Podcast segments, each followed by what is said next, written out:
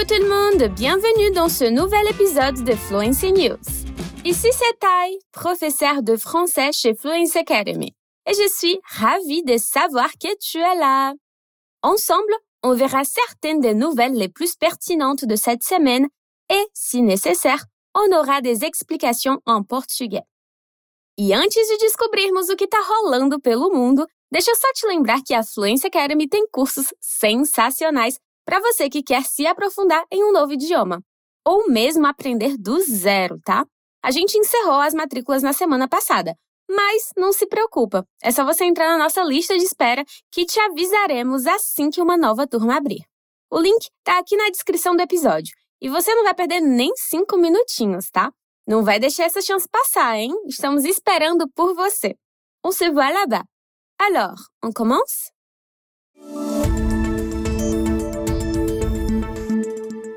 E aí, nas últimas semanas você ouviu o burburinho em torno do podcast A Mulher da Casa Abandonada? Em francês, La Femme de la Maison Abandonnée. Son auteur en devenir, Chico Felici, a déjà remporté des prix importants, mais il semble que son véritable chef-d'œuvre soit à son apogée. Le dernier podcast de Felici raconte l'histoire de Margarida Bonetti, une femme née avec une cuillère en argent qui a épousé un ingénieur connu sous le nom de René Bonetti. Le couple avait émigré aux États-Unis avec une servante, une employée de maison qu'ils avaient reçue comme cadeau de mariage et qu'ils avaient ensuite maintenu dans des conditions analogues à l'esclavage pendant plus de 20 ans. Il a déclaré que la femme de chambre a été victime d'abus physiques et psychologiques. En outre, elle n'était pas autorisée à quitter leur maison ni à avoir accès au réfrigérateur de la famille, pas même à se faire soigner par une tumeur qu'elle a développée.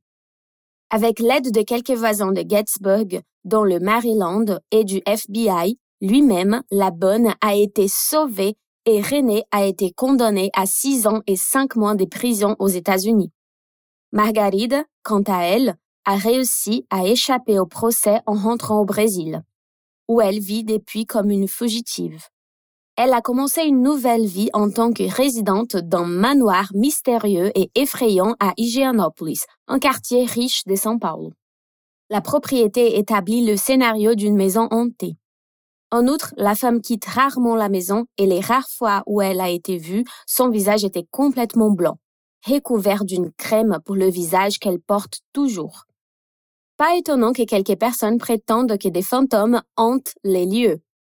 Comme l'histoire est attachante et qu'Internet s'en fait l'écho, la maison abandonnée est devenue une attraction touristique. De nombreux résidents et touristes ont été vus à l'extérieur du manoir depuis la diffusion du podcast. Mais tout n'était pas simplement curieux.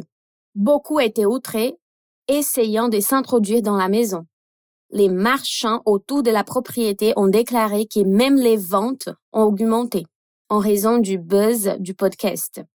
Le journaliste responsable du podcast déclare qu'il décourage le vandalisme. Selon lui, cette rage serait plus efficace si elle était dirigée vers le problème lui-même, le racisme et les faux emprisonnements. Aqui nessa notícia aparece uma expressão curiosa em francês. Être né avec une cuillère d'argent. Ela aparece no início, quando comentei sobre a protagonista do podcast, na frase Margarida Bonetti, une femme née avec une cuillère en argent, qui a épousé un ingénieur connu sous le nom de René Bonetti. Na verdade, a expressão em sua versão original é naître avec une cuillère en argent dans la bouche. Mas também pode ser falada do jeito que apareceu ali na nossa frase. Mas vamos ao que importa: o significado dela, né? Acho que não foi tão difícil assim deduzir, né? Aposto que vocês conhecem algumas palavrinhas que aparecem no meio dela, como o verbo naître, que significa nascer, e a palavra argent, que é dinheiro em francês. Então a tradução fica nascer com uma colher de dinheiro na boca. Exatamente. Significa que a mulher da casa abandonada nasceu numa família rica, com dinheiro e que provavelmente é herdeira de boa herança. Anota aí essa dica de expressão para não esquecer mais. E se você curte aprender essas expressões, gírias e hábitos linguísticos que só os nativos têm, não deixa de dar uma olhada no nosso podcast feito especialmente para te ensinar tudo isso, o Like a Native. Não só a versão francesa, mas também temos esse e todos os outros podcasts disponíveis nos oito idiomas ensinados aqui na Fluency Academy. Conferir, é só correr no nosso portal fluencetv.com.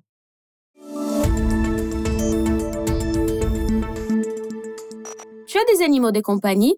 Des chiens, des chats, des lapins Comment les as-tu Les animaux de compagnie et les races ont toujours été un sujet délicat à aborder. De nombreuses personnes rêvent de posséder une race spécifique. D'autres pensent que l'achat d'animaux de race est contraire à l'éthique et devrait être interdit. Quel que soit votre point de vue, vous voudrez savoir ce qui se passe à New York. Le projet de loi qui interdit la vente des chiens, des chats et des lapins dans l'État de New York a été adopté par l'Assemblée législative en juin et attend maintenant la décision de la gouvernante Cathy Oku, qui est prise entre deux feux. Son bureau était devenu le champ de bataille de l'affrontement entre les groupes de défense des animaux et l'industrie des animaleries. Les activistes l'ont inondé des cartes postales et des campagnes montrant des images explicites des chiots dans des conditions immondes afin de pousser sa décision.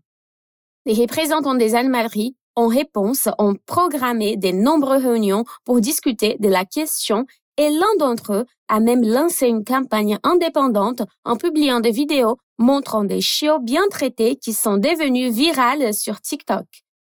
Les deux parties s'échangent des accusations, des mensonges et des diffusions des fausses informations.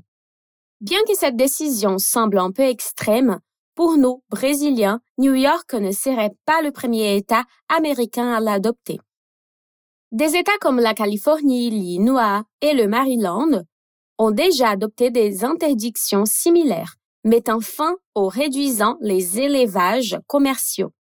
Le gouverneur new-yorkais a jusqu'à la fin de l'année pour se décider. Nous attendons les prochains chapitres de cette histoire. Na nossa segunda notícia de hoje também temos uma expressão interessante em francês. Entre deux feux. Repare na descrição dela em francês mesmo. Être confronté à deux menaces distinctes. Ou seja, significa estar sem saída, algo que está sofrendo uma pressão de mais de um lado. Em português, o famoso fogo cruzado. Bora ver a tradução desse trecho?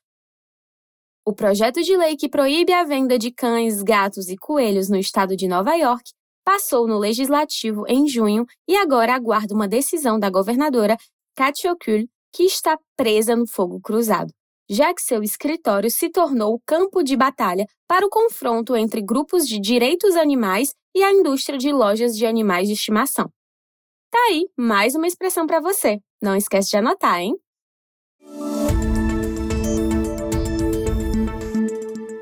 Et pour ces prochains sujets, je dois te demander, es-tu un fan de médias sociaux?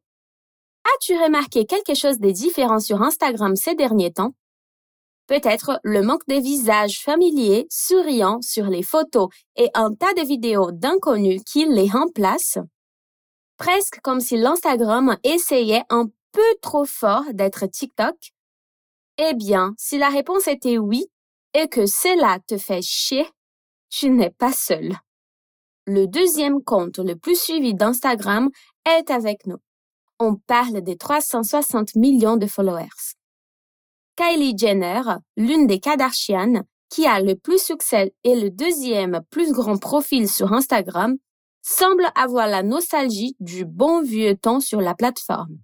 Elle a récemment partagé sur ses Instagram Stories les posts d'un autre utilisateur qui dit Make Instagram Instagram again. Et Stop trying to be TikTok. I just want to see cute pictures of my friends. Sincerely, everyone. Le post a plus de 1,5 million de likes et il est lié à une pétition réclamant la mise en page et les paramètres précédents.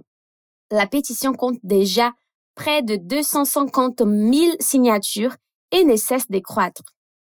Ce qui est plus intéressant, c'est de savoir si Instagram n'est souci de ses réactions, surtout compte tenu du pouvoir d'influence de Kylie sur les plateformes sociales. En 2018, après qu'une refonte de Snapchat ait donné du fil à retordre à l'entreprise, Kylie Jenner a tweeté qu'elle n'ouvrait plus l'application. L'action de Snap a perdu environ 1,3 milliard de dollars en valeur le jour suivant. Jenner n'est pas la seule à ne pas apprécier un Instagram axé sur les vidéos courtes.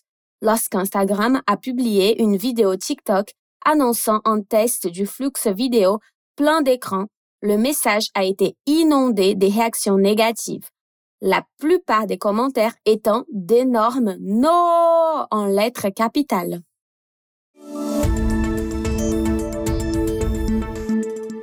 Et c'est avec cette histoire qu'on termine l'épisode d'aujourd'hui. Mais n'oubliez pas que nous avons un nouvel épisode chaque semaine pour la mise à jour des nouvelles. Lembre-se que o contato diário com o francês é essencial para o seu aprendizado. E não deixe de conferir o nosso portal fluencetv.com para mais podcasts como esse e fique ligado também na nossa página do Instagram Fluence TV Francês, para não perder nenhuma dica. Os episódios da Fluency News saem toda terça-feira. Não esqueça de voltar na próxima semana para continuar praticando suas habilidades de escuta e se manter informado sobre tudo o que acontece ao redor do mundo. Bisous et à la prochaine!